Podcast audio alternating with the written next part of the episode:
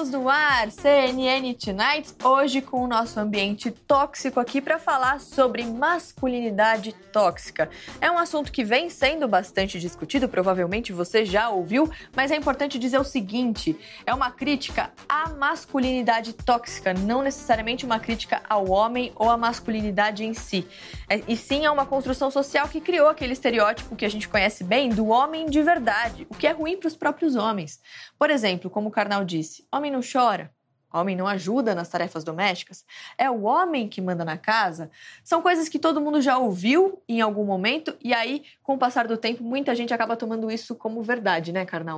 É uma construção social, tal como a construção da mulher em Simone de Beauvoir, dizendo que uma mulher tem que se tornar mulher, ninguém nasce mulher. O homem biologicamente pode nascer com órgãos masculinos, como a mulher nasce com órgãos femininos, mas a interpretação da ação de gênero e o papel é que vai oprimir. Eu gostaria de ter mais intimidade com meus amigos, mas não pode, porque isso é coisa de mulher. Eu gostaria de ser mais afetivo com a minha mulher, mas não pode, porque isto quebra quebra a minha imagem monolítica de basalto, de pessoa dura e racional. A vítima desse modelo de masculinidade está principalmente no homem e nas mulheres também, que são atingidas pela agressividade e por um modelo que oprime muito as pessoas e tem que ser discutido. Pois é, a gente vai discutir bastante. Era justamente isso que eu ia falar com a Gabi, porque a gente fala em masculinidade tóxica, porque é tóxica para os próprios homens, para as mulheres também. Claro.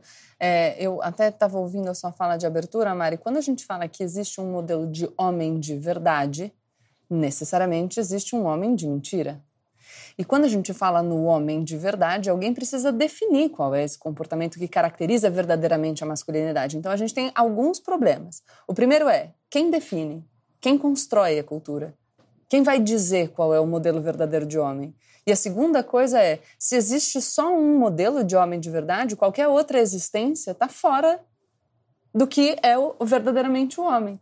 Então, qualquer homem que se sinta constrangido, que não se sinta confortável em viver segundo os padrões que são impostos pela sociedade, vai ser pressionado, mutilado no sentido figurado a vida toda, vai ser constrangido a delimitar a sua existência para algo que não foi ele que decidiu, que não o fará feliz.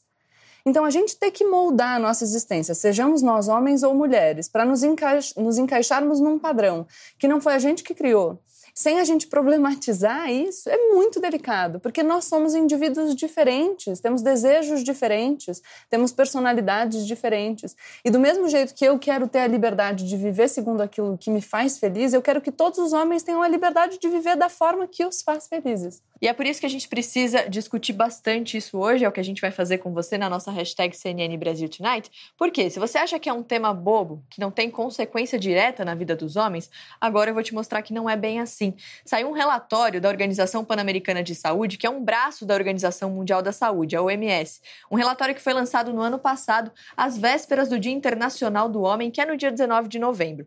Segundo esse relatório, a masculinidade tóxica está contribuindo para taxas maiores de suicídio suicídio, homicídio, vícios, acidentes de trânsito e até doenças. Por causa desse comportamento machista que foi construído socialmente, um a cada cinco homens na região das Américas não vai chegar aos 50 anos. Isso segundo projeções desse relatório. Ou seja, uma expectativa de vida quase seis anos menor que a das mulheres. O que agrava ainda mais isso? Discriminação por idade, etnia, pobreza, estado laboral e sexualidade. Ou seja, a gente está vendo ali na tela como isso de fato afeta a vida dos homens, né, Carnal? É um fato concreto, homens têm mais problemas cardíacos, as mulheres estão crescendo porque também estão inseridas no estresse uh, de trabalho, estão sendo submetidas a um estresse cada vez maior de tudo isso. Os homens fazem menos consultas aos médicos, os homens encaram o trânsito como uma guerra, os homens matam muito mais no trânsito. Por quê? Porque existe um modelo, ou seja, se alguém cortou a frente do meu carro, eu vou arriscar meu carro, minha vida e a vida das outras pessoas, existe aqui um problema mental grave de papel. Eu tenho que colocar valores. Meu carro é menos importante que a vida e a minha honra no trânsito é menos importante do que a vida de todo mundo. É isso que tem que ser repensado, é isso que tem que ser debatido. Vive-se menos e pior, buscando um papel que ninguém é de fato assim, mas tem que interpretar sempre duro, sempre pronto, sempre prático, sempre destemido e corajoso. E eu não sou assim, ninguém é assim. Onde eu meto a realidade? Bom, hora de conhecer nosso convidado de hoje, o Ismael dos Anjos, é jornalista, coordenador do projeto O Silêncio dos Homens. Ismael, eu queria que você contasse um pouquinho sobre esse projeto que resultou também no documentário, né? Bem-vindo, um prazer enorme ter você aqui com a gente. Obrigado pelo convite. O projeto se dividiu em três frentes. É, foi uma iniciativa do Papo de Homem, apoiado pela ONU Mulheres. É, eu fui convidado para coordenar, mas tinha uma pesquisa qualitativa em que foram entrevistados mais de 30 especialistas, uma quantitativa que entrevistou mais de 40 mil pessoas em todos os estados do Brasil, e o documentário que está disponível no YouTube, que tem mais de um milhão de visualizações nesse último ano. Basicamente, endereça a, a construção social dos homens no Brasil.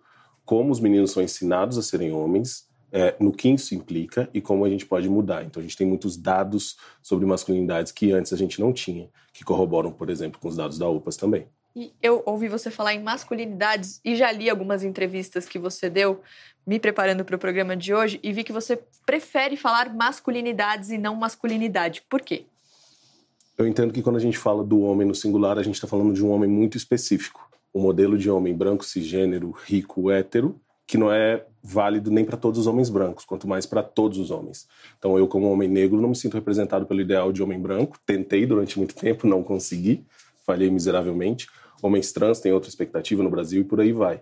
Então, então entendo que antes da gente pensar é, em desconstruir uma noção de homem muito é, estática, a gente precisa abarcar todas as possibilidades de masculinidades que a gente tem na sociedade, incluindo a tóxica, que é um nome preciso para discernir um comportamento que não é contido no hospedeiro, né, que se espalha ao redor. Mas eu não gosto muito de, de usar o singular, porque entendo que a gente já está nisso há tempo suficiente, a gente precisa alargar um pouco a visão.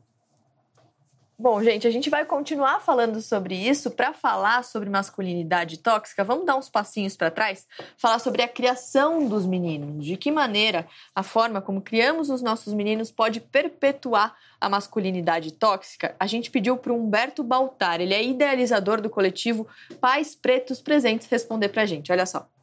O modo como os meninos são criados alimenta masculinidade tóxica de muitas formas diferentes.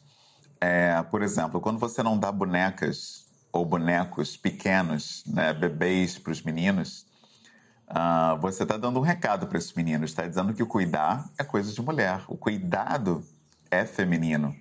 Um outro exemplo também, até pessoal, que eu lembro, é que me perguntavam já nos meus 10 anos de idade quantas namoradinhas eu tinha na escola. Ou seja, a ideia de que as mulheres são colecionáveis é passada para o menino muito cedo muito cedo.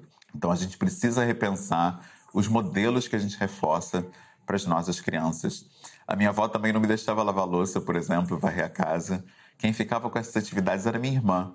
Né? Então uh, eu praticamente não, não era estimulado a atividades domésticas. Então não surpreende que o homem não se envolva nesse cuidado do lar, nesse cuidado do filho e na expressão do próprio afeto, já que o menino, né, ele não é criado com afeto.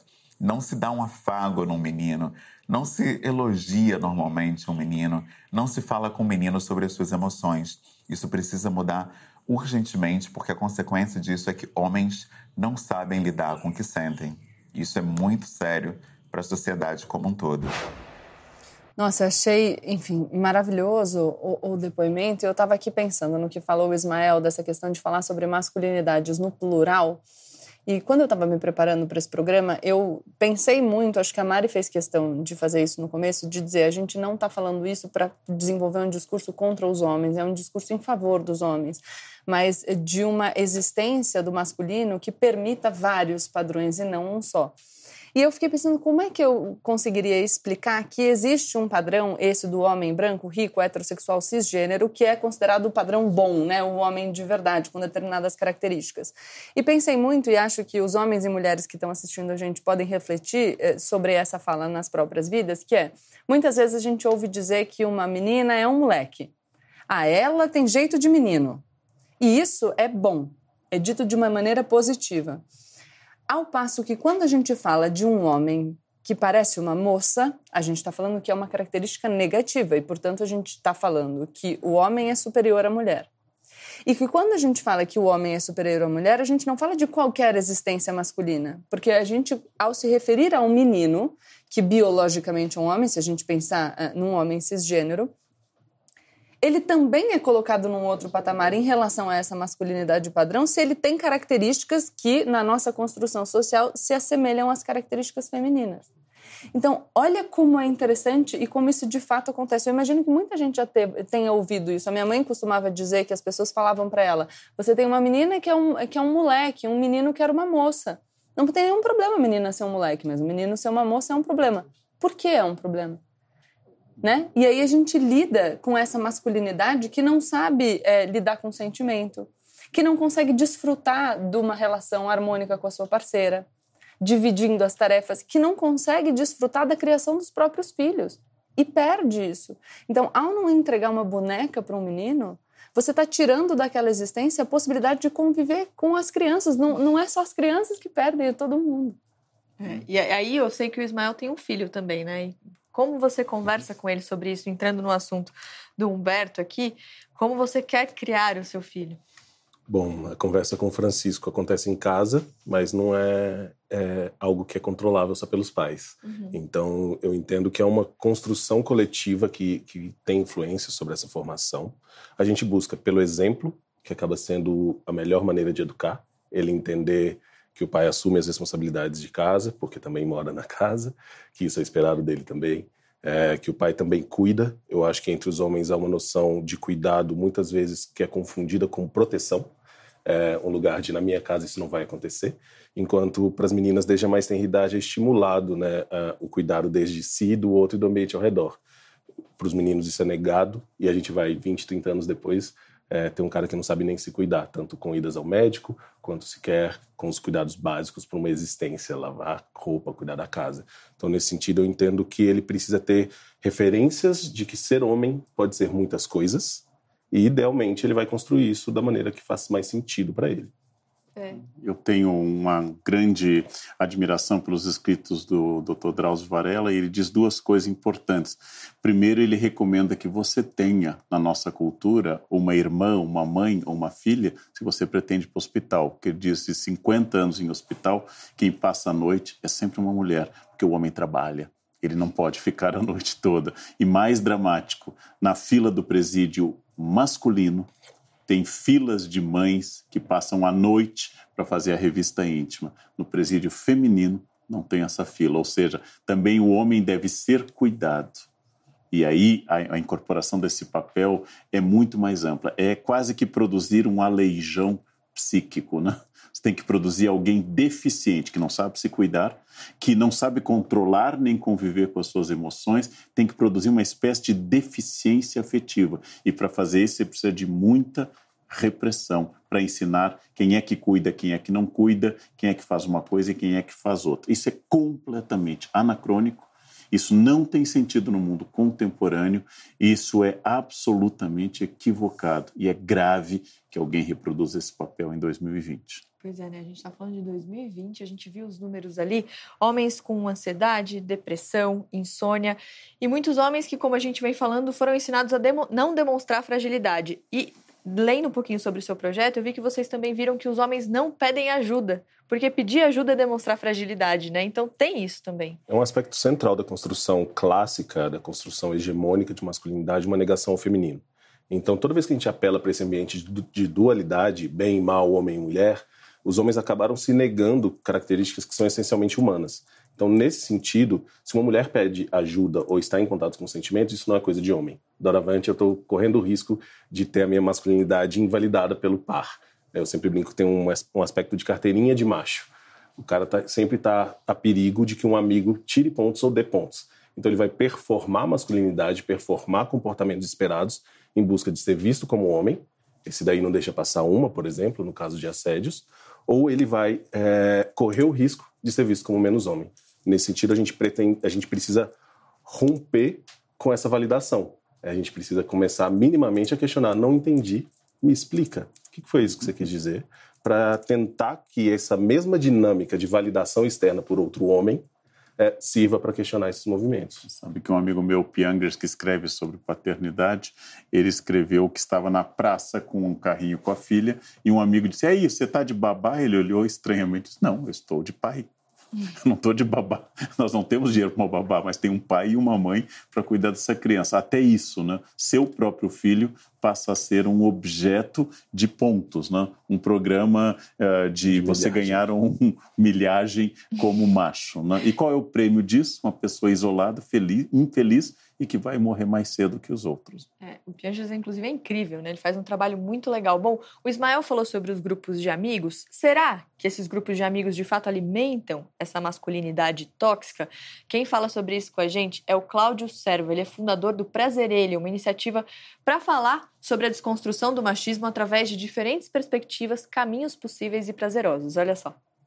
Olha, eu gosto muito de trazer a reflexão sobre a broderagem tóxica e a broderagem saudável, né? onde a broderagem saudável seria essa possibilidade de você pô, conversar com um amigo, tirar dúvidas, se vulnerabilizar, sem correr o risco de, de ser sacaneado, de sofrer bullying, né? de, de, de virar piada no seu grupo. Então, às vezes, um grupo de, né, de WhatsApp, tantos são, que vem aquele monte de coisa pornográfica e tal, você poderia falar ali, cara, não estou gostando disso, isso não é um assunto pertinente a mim, olha quanta violência. E não só isso, né? a gente tem nesses grupos muita é, misoginia, homofobia, gordofobia e um monte de outros preconceitos, racismo, em que a gente deveria ali ser um agente de transformação e, e falar, você não quer ser o chato, você quer ser aceito por aquele grupo. Cara, você pode fazer a diferença falando se aquilo não está bom para você né, e criando né, um espaço de escuta para um amigo que queira falar sobre algum assunto importante, alguma dúvida que ele tenha. Né, ser essa, esse ouvido que é tão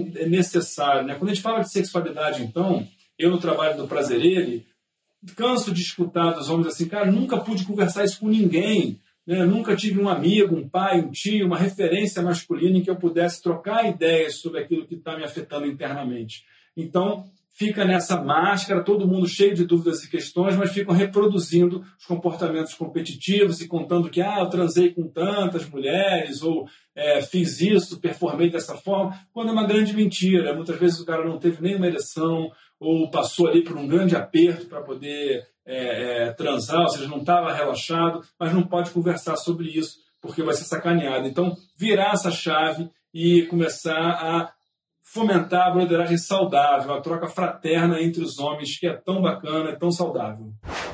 E é muito ruim você não poder conversar, né, com os seus amigos. Sim. Tem que tentar quebrar isso de alguma maneira. Sim, é, e, e, a gente estava falando, claro, a gente está falando de masculinidade tóxica, a nossa abordagem foi de como isso pode ser ruim para os homens. Eu quero fazer um paralelo também de como isso pode afetar as mulheres, porque afinal a gente está falando de toxicidade, né? E isso, enfim, transborda do masculino também para as mulheres. O Karnal falou uma coisa de os meninos serem criados para serem cuidados. E quando eu sou criado para ser cuidado, eu sou criado para ser cuidado por alguém. E se quem cuida é a mulher, eu instrumentalizo a existência feminina.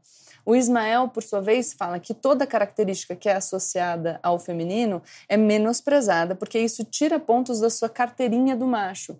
Então, isso é, é um sintoma, é uma, é, constitui uma negação ao feminino, uma negação à mulher, um, um menosprezo à mulher. E aí, para eu mostrar que de fato eu menosprezo aquela mulher, eu preciso adotar, inclusive, um comportamento violento. E aí, acho que a gente pode trazer o exemplo que foi mencionado agora, que é da pornografia. Então, os homens, e claro, a gente tem uma dificuldade, ainda é, é, um tabu de se falar sobre educação sexual nas escolas, a gente tem essa dificuldade no Brasil. Como que as crianças são ensinadas a se relacionar? Como que a gente aprende? Qual é o papel da pornografia? Qual é o modelo que a pornografia nos apresenta?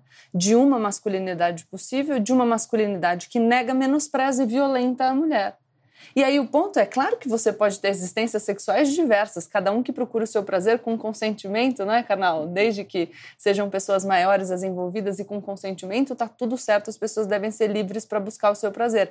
Mas muitas vezes o nosso prazer, ele é inviabilizado pela introjeção de um modelo que não nos satisfaz. É, eu ia perguntar sobre pornografia para o Ismael mesmo, porque uhum. é isso, a referência que os homens têm vem da pornografia. Isso causa uma prisão, né? Porque o homem cria uma expectativa do que é a sexualidade, quando aquela expectativa não é correspondida, vem a frustração e ele não tem com quem conversar. Tem alguns números que indicam isso dentro da pesquisa. A gente Primeiro fez uma pergunta que eu considero bem abrangente, mas é um bom guarda-chuva, que é qual a principal referência de masculinidade. 68% dos homens responde que é o pai. Só que só um a cada dez diz já ter conversado com o pai sobre o que é ser homem. Ou seja, está mirando numa imagem do que ele imagina que seja o pai, é, e sem alguém ali próximo para conversar, para guiar uma figura de um homem mais velho e responsável que possa conversar abertamente. Logo, pensando numa criação em contexto de competitividade entre os colegas, se não há uma conversa é, madura, vira um lugar. Fulano teve acesso a uma revista, Fulano teve acesso a um site, Fulano está vendo o vídeo que é assim. Se eu não for o cara que assiste isso também, eu vou ser diferente. Se eu for diferente, eu vou me destacar, eu estou sempre sujeito ao bullying dos meus pares. Logo, para eu me enquadrar, eu preciso assistir a isso. É, dentro do Silêncio dos Homens, a gente fez uma pergunta é, sobre saúde mental. Seis a cada dez homens indicam saber que tem algum problema de saúde mental. Transtorno de ansiedade é o mais prevalente, insônia é o segundo, mas vício em pornografia é admitido por 23% dos homens que responderam. Ou seja, 23 sabem que tem um problema. Agora, só um a cada dez procura um terapeuta, só um a cada dez procura ajuda. Curioso, né? Porque a pornografia educa maus amantes. Amantes mecânicos, diretos, que imaginam uma mulher que não existe, que sempre quer, de todas as formas, está sempre preparada. A pornografia torna alguém mau amante. Se o seu objetivo é agradar as mulheres, pornografia é uma péssima escola, porque ela lhe indica um caminho diferente, quase que de um uh, consolo com voz. É isso que a pornografia torna os homens, um consolo com voz, ou às vezes nem voz. Né? Então é preciso, acima de tudo, né, refletir qual é esse modelo de erotismo muito mais amplo do que apenas genital, muito mais integrado, muito mais voltado a necessidades não apenas minhas, mas da companheira também, muito mais aberto, muito mais prazeroso. Ou seja, homem de verdade não é o ator pornô. Ele é uma fantasia, e é uma fantasia ruim, absolutamente ruim. Essa fantasia diz muito também sobre o lugar que a gente espera de determinados homens na sociedade. É só pensar como os homens negros são retratados no filme pornô. Tem uhum. que ser mais másculo, mais forte, mais potente, uhum. porque tem todos os traços de hipermasculinização. Para provar que é homem, precisa ser mais homem ou mais macho do que todos os outros. Com as severas consequências para a caracterização do uhum. homem negro como predador sexual, que uhum. historicamente é um dado que a gente precisa considerar, uhum. porque, enfim, os homens pobres e negros são as vítimas preferenciais do nosso sistema de justiça criminal. Então, acho que vale a pena a gente pontuar isso. A gente vai falar mais sobre isso daqui a pouquinho, mas eu queria lembrar você que está aí, que está sempre comentando com a gente na nossa hashtag CNN Brasil Tonight, que agora você não está sozinho. Temos um perfil do CNN Tonight no Twitter com arroba um pouquinho diferente, arroba CNNBR Tonight, BR e não Brasil, como nas nossas outras redes. Então, para você chegar lá e participar com a gente sempre aqui do programa, é só apontar a câmera do teu celular para este QR Code que está aqui no cantinho da sua tela. Você vai direto para nossa página. Bom, a gente vai continuar conversando hoje sobre masculinidade tóxica e a gente tem aqui uma urna, uma caixinha aqui com algumas mensagens, algumas frases que a gente já ouviu por aí nessa construção social que a gente vem falando. Gabi, tira uma aqui, aí a gente comenta um pouco sobre essa frase. Vamos lá. Nossa, tenho muito para falar sobre isso. Com consequências políticas. O homem precisa ser o provedor da casa. Caso contrário, é um fracassado. Que peso, né? Que pena.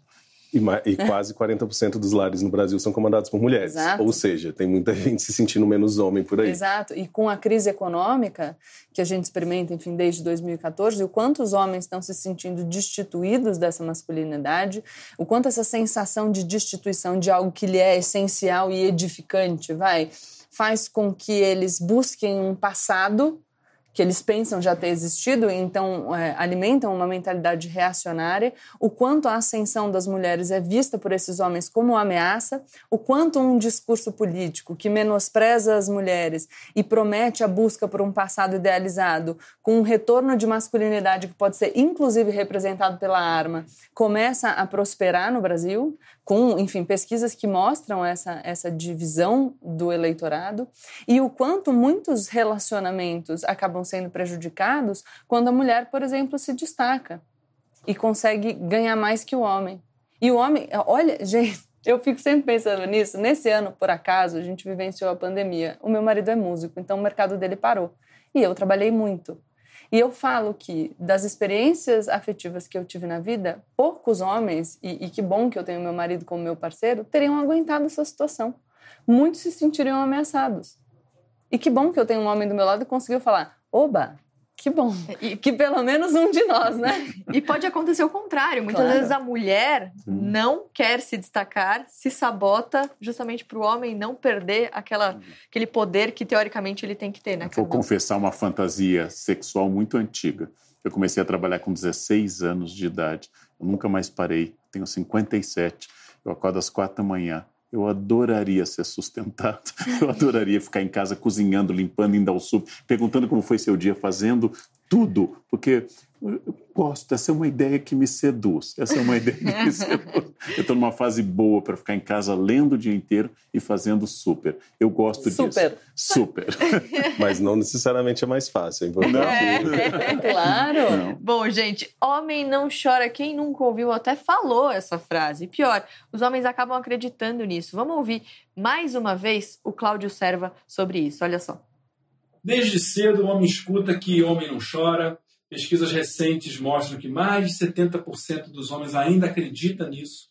Então, não pode levar desaforo para casa, é, não pode sentir, né? não pode demonstrar vulnerabilidade. Isso vai criando uma grande desconexão do homem com as suas emoções e com as suas sensações. E sexo é a sensação, sexo é troca, sexo é você estar tá ali presente entendendo o que, que o seu corpo está sentindo, está querendo, onde você tem prazer, onde você não tem. Para isso você precisa abrir um espaço de comunicação um espaço de troca. Mas se você não sabe nomear nem o que você está sentindo, como é que você vai conversar com quem está se relacionando sobre as coisas que estão te afetando? Então, é necessário que os homens façam essa reflexão e, e entendam que ficar nessa performance, né, ficar nesse lugar competitivo no sexo, na intimidade, não vai fazer você ir além de um sexo sem prazer, nem para você e nem para com quem você se relaciona. Então a gente precisa se conectar de fato com o que a gente sente, com o que está pulsando aqui internamente com a gente, para a gente até descobrir coisas novas, experimentar coisas novas, se permitir conhecer o nosso próprio corpo e aquilo que nos dá prazer, porque assim a gente vai ser muito mais feliz. Gente, tem tanto trecho importante nesse programa de hoje. Lembrando que agora você pode conferir esses melhores momentos aqui do Tonight, das nossas conversas que são tão importantes, muitas vezes muito necessárias, no YouTube, porque a gente tem um canal oficial com os destaques do Karnal, da Gabi, dos nossos convidados. É só seguir a gente na página CNN Brasil Tonight. Hoje tem muito material para você compartilhar, levar essa informação para muitos homens, para muitas mulheres, para começar essa reflexão, para chegar lá no nosso canal do YouTube, é só apontar a câmera do teu celular para este QR Code aqui no cantinho da tela, você vai direto para nossa página. Colocaram para você. Aqui, ó. Não, carnal, é lá. É lá o seu QR Code. Problema de lateralidade. Né? Agora de se comportar com essa masculinidade tóxica. então vamos fazer o seguinte, sua vez. Minha Vamos vez. Vamos ver se eu consigo, se eu consigo ler agora. sem óculos, é um pouquinho. Opa. Vamos lá. Qualquer coisa me ajuda. Nossa, esse é Times New Roman 8. Então,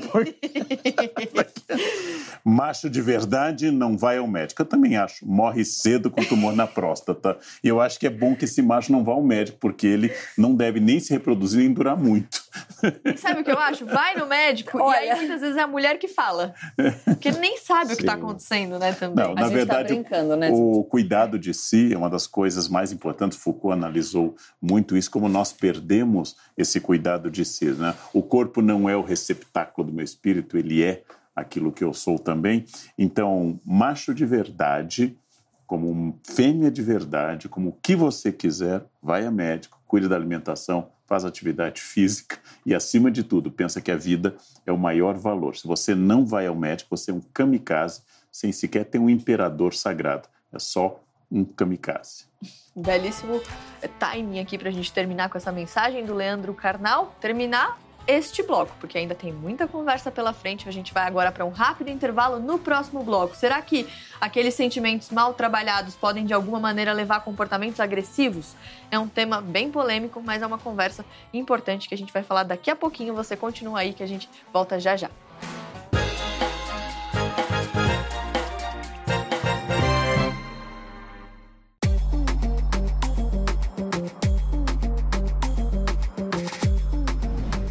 Bradesco agora faz tudo num Pix. Pix! Paga no Pix. Pix! Recebe no Pix. Pix! Transfere no Pix. Pix! Cadastre-se no app Bradesco e faça tudo de graça. Num Pix. Oi, pai. Já tô morrendo de saudade de você. Saí de casa cedinho, já peguei uma baita chuva no caminho. Mas agora o dia tá lindo. Jeep Renegade automático com versões a partir de 81.590. Taxa zero e entrada mais 12 parcelas. Mas uma aventura sem você não é a mesma. Jeep Renegade. A aventura está no sangue. Mais letal que o câncer de próstata é o preconceito. Vergonha é não se prevenir. Quem pensa assim já perdeu a luta contra esse terrível mal que ceifa milhares de vidas a cada ano, além de comprometer a masculinidade de outros tantos. O Novembro Azul veio para conscientizar o homem a combater o preconceito, pois macho de verdade luta pela vida. Sistema Cofesse Cresce. Você pode imaginar que investir é complicado, que ter um banco como o BTG Pactual Digital é para poucos. Mas o que você não imagina é que dar um BTG nos seus investimentos é muito simples. Aqui você encontra uma solução para cada momento da sua vida e para a construção da sua história. Baixe agora o app e faça o teste. Dê um BTG nos seus investimentos e compare. A missão do jornalismo é ser imparcial e independente. Pesquisas de dois grandes institutos comprovam. Na opinião do público, a CNN é a emissora mais imparcial do Brasil. Veja um dos resultados. O Instituto Real Time Big Data aponta: 49% dos entrevistados avaliam o jornalismo da CNN como imparcial, contra 28% da principal concorrente.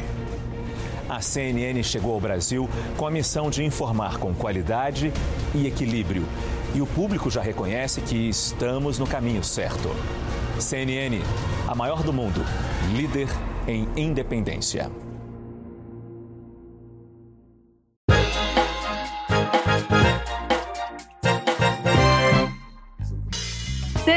CNN Tonight de volta. O assunto é tão bom que até no intervalo a gente fica conversando e continua Sim. conversando. Um assunto extremamente importante hoje. A gente está falando sobre masculinidade tóxica com o Ismael, nosso convidado, convidado super especial. Bom, agora a gente vai falar de um tópico muito importante, de um tabu de certa forma. Será que a masculinidade tóxica afeta a sexualidade dos homens? Falamos sobre isso um pouquinho. Vamos ouvir então o que o Cláudio Serva do Prazer ele tem a falar. Se a gente entende que o consumo de pornografia se dá muito cedo na vida dos homens, isso faz com que ele também queira reproduzir aqueles referenciais na intimidade. Isso dá muito errado, porque isso gera muita ansiedade, ele achar que depende da ereção o tempo inteiro, contínua, horas de um, né, de um falo ereto para ter prazer. O sexo depende disso. Faz com que ele tenha muita ansiedade, isso gera muita ejaculação precoce, porque o cara fica nervoso de dar conta do recado só com essa ereção. Ele não tem elementos além disso para explorar a intimidade, para explorar a sexualidade é, na troca, na conexão, no relaxamento. Ele está sempre ali querendo competir, querendo dominar, querendo ser ele o gerador do prazer. E ele não está curtindo de fato o que ele está vivendo, ele não está conectado com as sensações dele e também, em geral, não está dando, proporcionando prazer para quem com quem ele se relaciona, porque é um sexo muito violento, muito corrido, muito apressado e, e, e, muito cheio de frustração, porque no fundo ele acaba se frustrando e a pessoa com quem ele se relaciona também. Isso poderia ser muito melhor se ele se relacionasse melhor com o próprio corpo e entendesse que o sexo vai muito além do genital. A gente falou muito sobre sexualidade. Se a gente leva isso para a adolescência, é um momento muito complicado para os meninos também, né, Ismael? Sim, essa questão da formação é, do homem acontece desde a mais tenra idade, mas na adolescência tem os agravamentos, porque as oposições das noções de homem, por exemplo, quero me afastar do meu pai que pode ser o meu vilão nessa altura, ou pode ser meu herói, é, acontece bastante. Uma das coisas que a gente entende é o papel das amizades nessa construção. É, a gente perguntou dos dados do silêncio, e três a cada dez homens têm o hábito de falar com um amigo sobre medos, anseios. Os que falam, em geral, só conseguem se abrir com amigos muito próximos e, em segundo lugar, com mulheres, com companheiras, namoradas, amigas muito próximas. Então, nesse sentido, ter referências laterais de masculinidades saudáveis, já que muitas vezes a gente não tem é, hereditariamente, não tem essa conversa com nossos pais, acaba sendo um, um segredo. Assim. É difícil, é preciso estabelecer, tem muita gente apostando nisso, com rodas de conversa entre meninos, homens, o mais cedo possível, mas é um caminho. Existe um momento em que o homem para e repensa isso? Você tem percebido isso no seu projeto? As pessoas estão questionando mais isso? Existem alguns gatilhos. Um deles é a crise das masculinidades. Como a Gabriela falou, tem muitas maneiras de se agarrar ao conhecido. Eu não vou mudar, é o que me trouxe até aqui. Mas existe crise, rupturas de relacionamentos. Nossa, ela falou que eu era machista. Eu não sou machista e vai olhar para isso. Tem crises e rupturas no trabalho. Tem a paternidade, porque o cara tem um espelho na frente dele. Eu vou fazer o que meu pai fazia comigo ou eu vou fazer diferente? Nossa, não quero que minha filha passe por isso. Infelizmente, acaba sendo um olhar egoísta, mas que mobiliza muitos homens a mudar. É, exposição aos dados de sofrimento das mulheres, né? dados como uma mulher é estuprada no Brasil a cada oito minutos, para muita gente pode ser um mecanismo. Mas eu entendo que isso pode até ser o gatilho inicial, mas é preciso que tenha essa rede ou logo na sequência um espaço seguro de acolhimento, de conversa, de maturidade entre homens para que isso avance. Senão, é, vai ser sempre um lugar do homem que se comporta de um jeito perto da esposa, perto da companheira e de outro entre os amigos, que é um dos problemas que a gente tem. Eu tenho uma pergunta. Eu achei muito interessante é, o Ismael falar dessa rede de cuidado. Eu estava pensando no seguinte: a gente falou de uma falta de educação dos meninos no sentido de cuidar, de cuidar dos filhos. Depois, é, o Ismael, não, eu não me lembro agora se foi durante o intervalo, mas ele falou do dado de abandono paterno, que é muito significativo no Brasil, mas eu tenho certeza que você falou, enquanto a gente estava é, conversando aqui sobre as mulheres na liderança dos lares. Então, a gente tem um número muito significativo de pais que abandonam os filhos e, consequentemente, a gente tem um número muito significativo de mulheres que, não só pelo abandono, mas também por outras questões, lideram esses lares e cuidam dos seus filhos. Então, olha como é um ciclo vicioso, né? O homem que não foi educado para cuidar, essa mulher sobrecarregada que vai chefiar o lar e vai ter que cuidar das crianças e que muitas vezes, e eu quero voltar um pouco para a questão da saúde, porque eu também sei que você tem um dado muito interessante sobre a saúde masculina ligado ao câncer de pênis, que é essas mulheres que não experimentaram a existência do corpo masculino e que ficam sozinhas e sobrecarregadas tendo que criar essas crianças, olha o tanto de responsabilidade de você educar um menino para saber cuidar do próprio corpo de uma genitália que você conhece de fora, mas não vivencia, uhum. não experimenta. E uh, o Ismael trouxe esse dado de como os homens no Brasil sofrem com essa questão da higiene peniana. Né? Sim, são mais de 5 milhões sem o nome do pai na certidão e são mais de 2 mil pênis amputados no Brasil todos os anos por câncer e o principal método de prevenção é lavar. Boa higiene. Ou seja, nem isso muitos homens dão conta de fazer porque não consideram que o autocuidado é algo que o homem deve fazer. Então, um dos principais símbolos das masculinidades, né, o falo, é, perde-se por conta de outro símbolo das masculinidades, que é a negligência. Contradição. É, é por isso que é importante falar e conversar sobre isso. Bom, a gente viu o Cláudio Serva falando no primeiro bloco que conceitos como o homem não chora, eles criam uma desconexão com as emoções. Então, para combater isso, a gente precisa falar sobre afeto com os meninos. A gente vai ouvir mais uma vez um Humberto Baltar incrível do coletivo Pais Pretos Presentes. Olha só. A questão do afeto é fundamental. A gente precisa falar com as crianças, com os meninos especificamente, especialmente, sobre o que eles sentem. Os homens não sabem lidar com as próprias emoções, não sabem lidar com as próprias frustrações e geralmente externam isso de maneira agressiva, de maneira violenta, quando na verdade, se a gente filtrar esse comportamento, a gente percebe que a violência nada mais é do que um grito de socorro. É quando você não sabe como lidar com uma emoção e você responde agressivamente. A forma de mudar isso é começar falando sobre, por exemplo, uh, sentimentos de personagens de desenhos animados. Com isso, você já gera empatia nos meninos, ensina os meninos a ter um olhar mais carinhoso, mais afetuoso para o sentimento do outro. E assim, ele vai lidar melhor com as próprias emoções e vai ter um comportamento muito mais humano, muito mais amoroso. E com isso, a sociedade melhora como um todo. Você vai observar quedas significativas na violência doméstica, nos comportamentos abusivos, e a sociedade melhora através da forma como criamos os meninos. Uma das coisas que muito se fala é que homem não chora, mas também homens não têm o costume de amar. Eu lembro muito crescendo que só uma vez minha mãe tentou dar um beijinho no meu pai, meu pai empurrou. Isso para homens negros como eu e Humberto é uma das maneiras mais clássicas da gente enfrentar essa noção muito hegemônica e circunscrita da masculinidade. Afeto entre homens pretos nos humaniza e nos dá a oportunidade de sermos também pessoas dignas de dar e receber amor. Agora, Ismael, é, você contando um pouquinho sobre quando você cresceu, uma pergunta mais de um lado pessoal. Como você cresceu? Por que você teve vontade de falar sobre isso? Quando você começou a questionar isso? Bom, acho que todo mundo tem daddy issues para começar é. a conversar sobre masculinidades.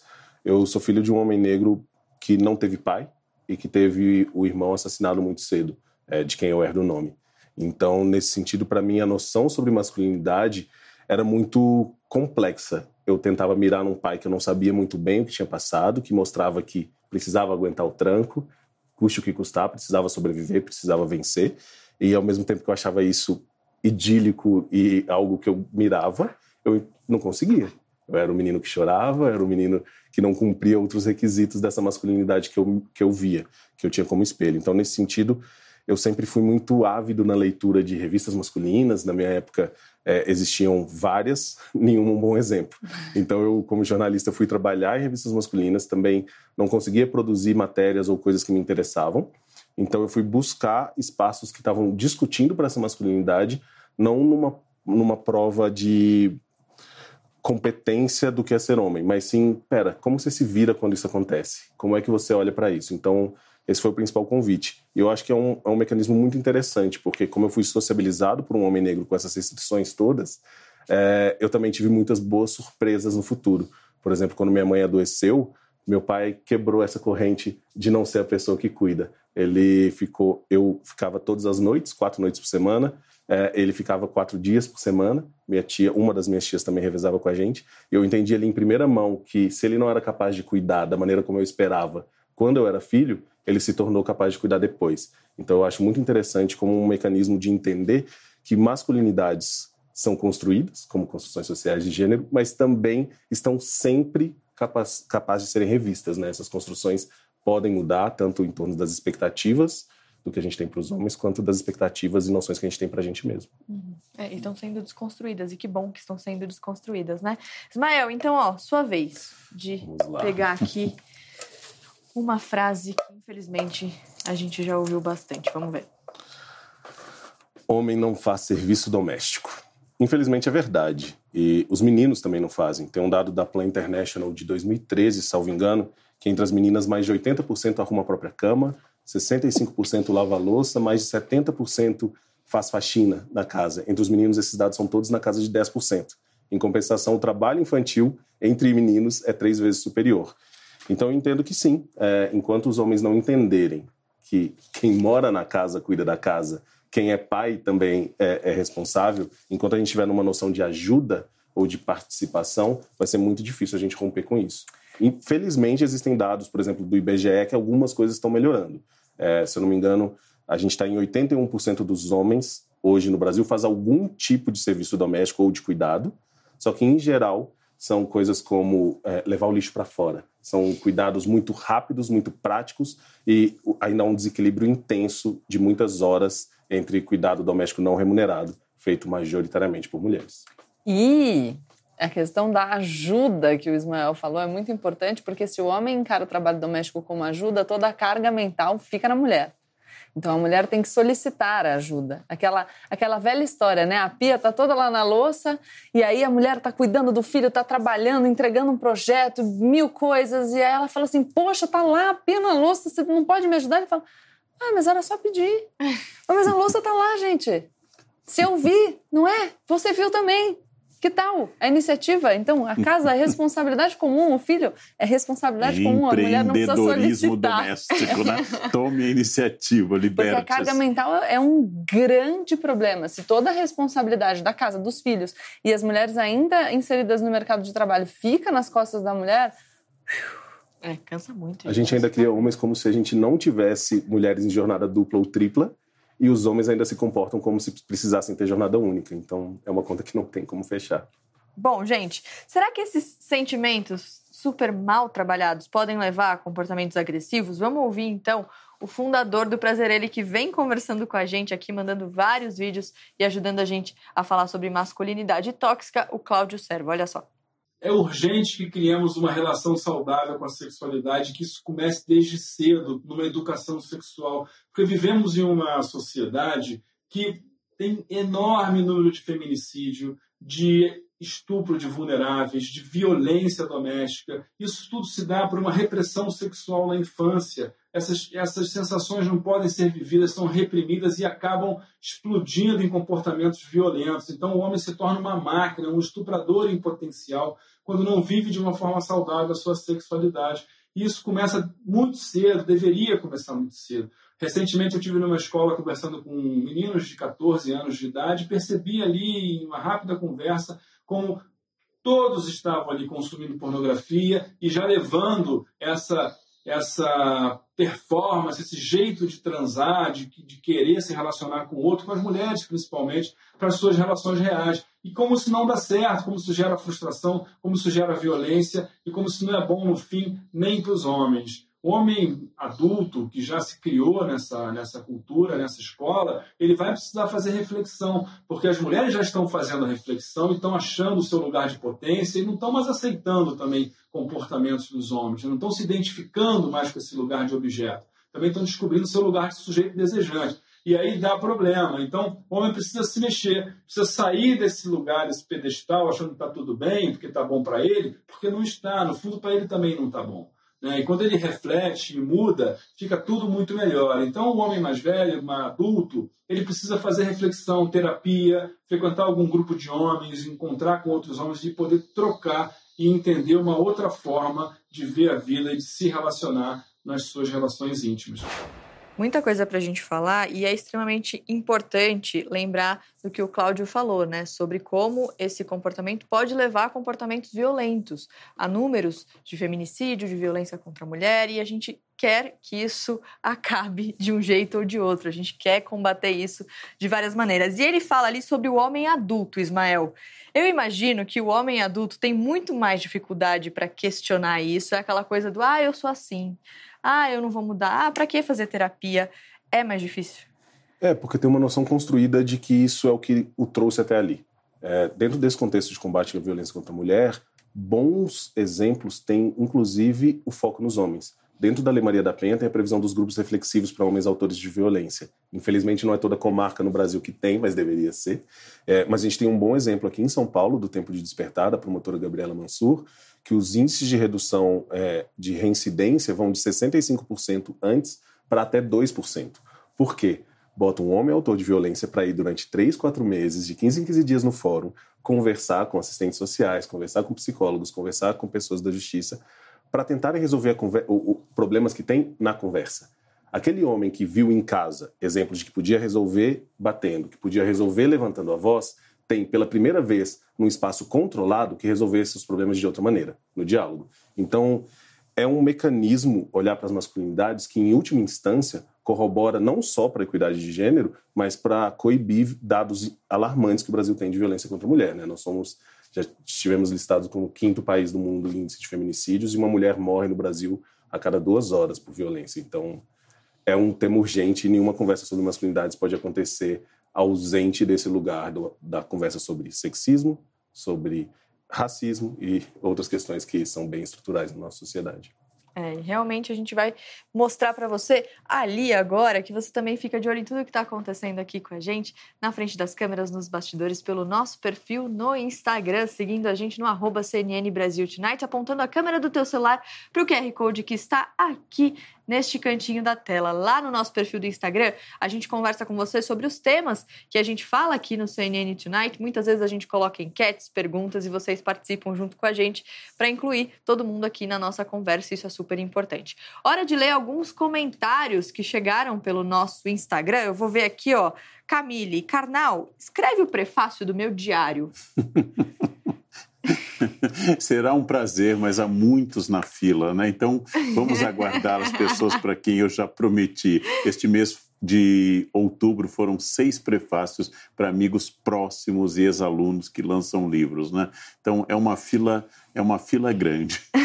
Socorro diz: Fico extasiada com tanta inteligência do Leandro Carnal. Fico muitas vezes me sentindo um átomo de tão pequena. Olha, o átomo é uma criação de Demócrito da escola atomista e ele é a base da vida. Se você sente um átomo, você se sente a base da vida. Então, que bom, um átomo é tudo. O átomo é o indivisível. Ser indivisível é muito bom. Átomos não pode ser dividido. Bom, gente, vocês estão mandando só mensagem pro carnal? É isso que eu tô entendendo? Não, ah, não. Tudo então bem. vamos lá. mesmo. Hã? Eu faria o mesmo. Ah, tá bom, nem queria mandar mensagem para você mesmo. Aproveitando as mensagens, a louça na pia, hein, galera? Essa é a minha mensagem. Não a pia na louça. Ah, é verdade. E, e- e eu, nossa, eu lembrei do meme das roupas no varal também agora. Quem lembra desse meme do Davi Luiz correndo na Copa? Mas Tem depende da aqui. quantidade de louça. Acho que na casa da Gabriela Pode tem ser tanta também. que é a pia na louça. Pode ser Pode também. não a louça na pia. Porque o- Obrigada, o, Carnal. conteúdo superou o contingente. Ela está falando isso porque quando ela estava falando, ela falou a pia na louça. Então agora ela está corrigindo. Mas Exato. ninguém Mas percebeu. deu pra entender. Tá tudo tranquilo, gente. Tudo bem. O Gerson mandou esse trio é show e a Débora, meus crushes, não perco nenhum programa. Obrigada, gente, por todas as mensagens. Vocês são incríveis e a gente espera que a pandemia passe logo e a gente possa conhecer cada um de vocês Sim. aí que participa na nossa hashtag em todas as nossas redes sociais. E se a gente acrescentar o tema masculinidade tóxica, a questão do racismo estrutural, cenário ainda mais delicado. Quem fala sobre isso com a gente mais uma vez é Humberto Baltar, olha só. O modo como as crianças pretas são criadas é fundamental, determinante até, na masculinidade desses meninos pretos. É preciso que a gente inclua, não só inclua, mas baseie a educação dos nossos filhos em desenhos pretos, histórias pretas, muita africanidade, referências positivas do continente africano. Caso contrário, o racismo estrutural vai fazer com que essas crianças já cresçam se vendo à margem de tudo.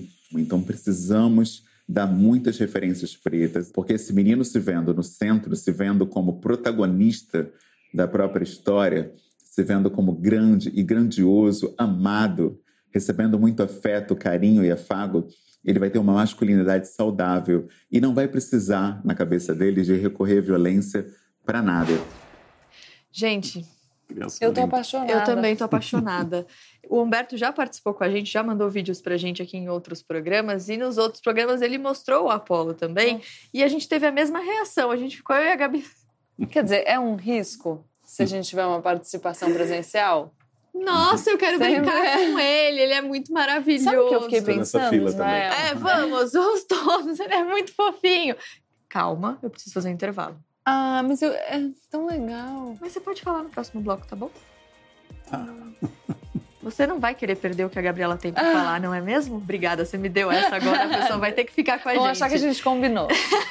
Gente, no próximo bloco a gente vai então ouvir o que a Gabi tem a dizer, que é muito legal, segundo Uma ela. pergunta. E também falar sobre padrões que a gente reproduz muitas vezes sem questionar. Por exemplo, homens que foram criados sem afeto e a- que acabam passando isso pra frente. Muita coisa então pro próximo bloco, não sai daí que a gente volta já já.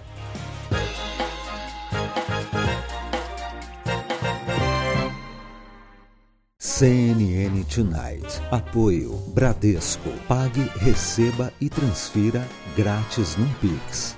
Eu tenho um pequeno negócio. Como um candidato a prefeito ou vereador pode ajudar as pequenas empresas? Inovação.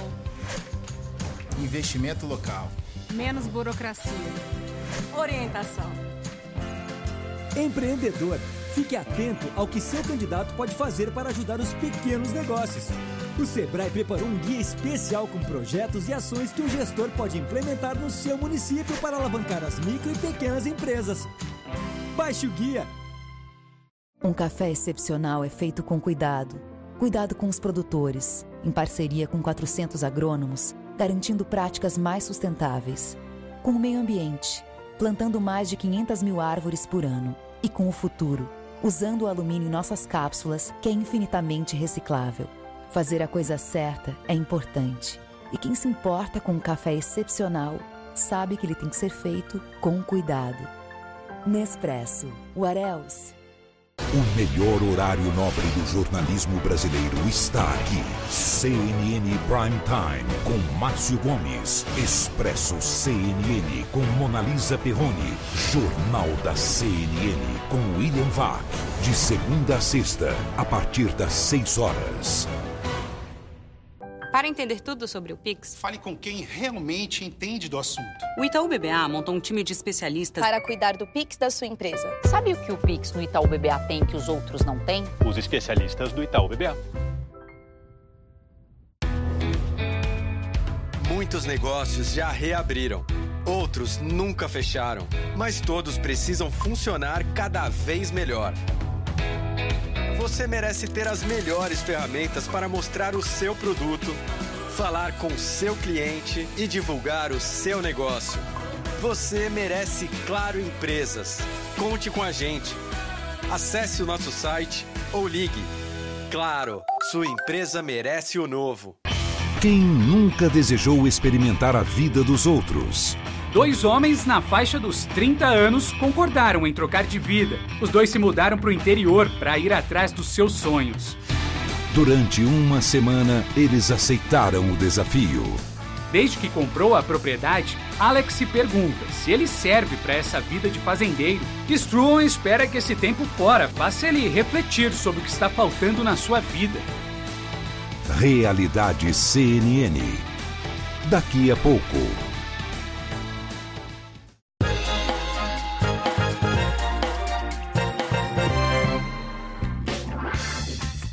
Volta falando hoje sobre masculinidade tóxica. Gabriela, o que você tinha de muito legal para dizer? Eu estava ouvindo, uh, enfim, a fala sobre essas a combinação das duas opressões, né, dos modelos de masculinidade mais o racismo estrutural. E, e eu fiquei pensando, ao, ao, ver o Apolo, Gracinha, que a gente problematiza muito isso em relação às meninas.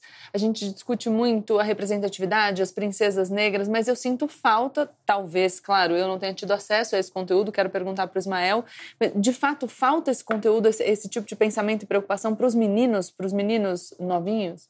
Falta e muito. É, normalmente, a referência, principalmente para os meninos negros, é, tem a ver com atleticismo, tem a ver com capacidade corporal, tem a ver com imposição. Referências de cuidado, referências intelectuais normalmente não acontecem. Inclusive as boas referências, como por exemplo Pantera Negra, que se tornou uma, tem, é muito marcada por alguns lugares de realeza, de poder, de comando, que também não são necessariamente. Bom, a gente pode ser rei, então eu agradeço isso, já é um começo. Mas eu acho que a gente precisa de mais referências, principalmente referências uh, que estimulem esse lugar do sentir, esse lugar do cuidado. Isso falta em geral para homens em geral. É, realmente, como faz falta, né, Cardão? Se você não tiver uma referência, não tem como construir esse imaginário. Só que para homens brancos, em geral, é dito: você pode tudo. Você pode. Você pode ser astronauta, presidente, você pode ser médico, você pode ser qualquer coisa, porque há modelos em todos os lados. Né? Num país de maioria da população negra, nós tivemos um presidente de ascendência negra, que foi Nilo Peçanha. Quer dizer, tem um problema estrutural nisso. Existe uma política de cotas uh, invisível que garante esse sistema, como eu já comentei. Num país com quase 55% pra, de população negra, nós temos 11 ministros supremos brancos, duas mulheres, nove homens. Quer dizer, tem uma política de cotas. E, de novo, o problema não é apenas o racista. Ele é um problema, mas o racista individual é só um problema. O problema é um racismo estrutural que cria condições para que os negros não consigam ascender ou sequer ter um modelo bom para seguir. Né? Falando em referência, Ismael, quais são os exemplos de masculinidade saudável que a gente tem hoje? Ah, vou dizer para mim, primeira pessoa. É, eu faço parte de alguns grupos de pais que acabam sendo minha referência. Então, tanto o Paternando, eu faço parte do Balaio de Pais, que é um podcast. Então, essas pessoas acabam sendo referências positivas, porque a gente entende ombro a ombro que aquilo é possível de ser feito e, nossa, se fulano consegue, eu dou conta também. Nesse sentido, eu entendo que existem outras referências positivas que estão surgindo, mas eu tenho sempre medo da gente estar tá pulando de uma caixinha para outra. A gente pula do pai que não sabe tocar fralda para o pai Rodrigo Hilbert, super-herói. Isso não é exatamente o mecanismo que eu considero melhor. Eu gosto muito de entrar no lugar de masculinidades possíveis. O que, que há de bom, bons exemplos que também são falhos e falar sobre esses erros. Tem muito do lugar de não errar, é, dentro das masculinidades, de saber todas as respostas, e eu entendo que falar não sei é um dos caminhos possíveis. Dentro desse contexto das masculinidades, eu acho muito interessante a gente olhar, porque os principais números sobre masculinidades no Brasil têm um recorte de raça marcante e que muitas vezes a gente não conversa. Por exemplo, quando a gente fala sobre suicídio, que os homens são as principais vítimas de suicídio, né? Os principais autores. De, entre três a quatro vezes mais do que as mulheres, embora elas tenham violências auto-infligidas na maior parte das vezes.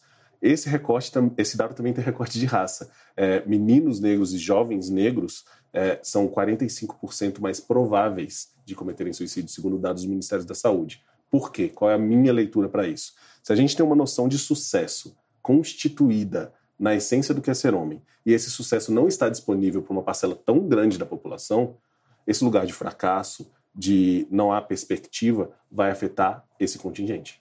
Ismael, o seu trabalho é tão incrível porque você traz dados que de fato conseguem fazer a gente pensar e questionar muita coisa. Eu queria agradecer, a gente não encerrou ainda, mas eu já fiquei com vontade de Uma te agradecer. muito clara, né? Exatamente, bom, isso é. é. super importante.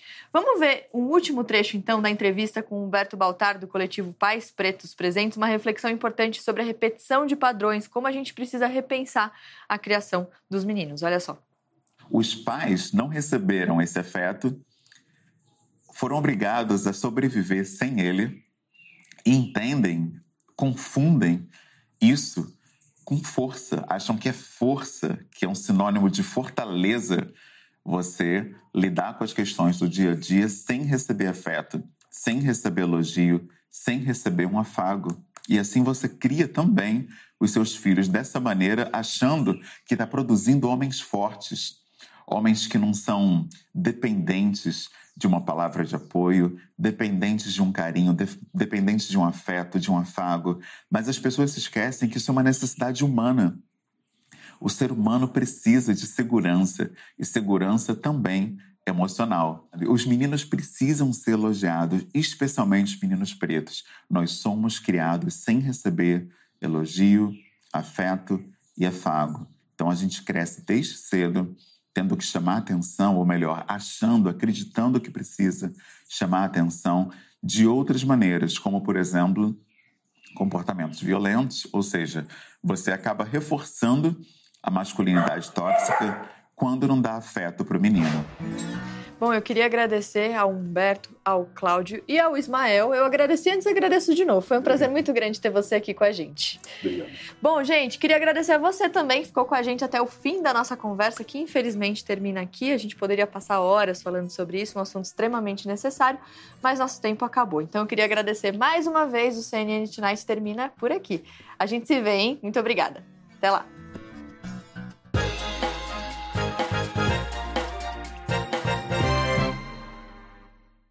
CNN Tonight. Apoio Bradesco. Pague, receba e transfira grátis no Pix. Esta é a CNN, a maior do mundo, líder em independência.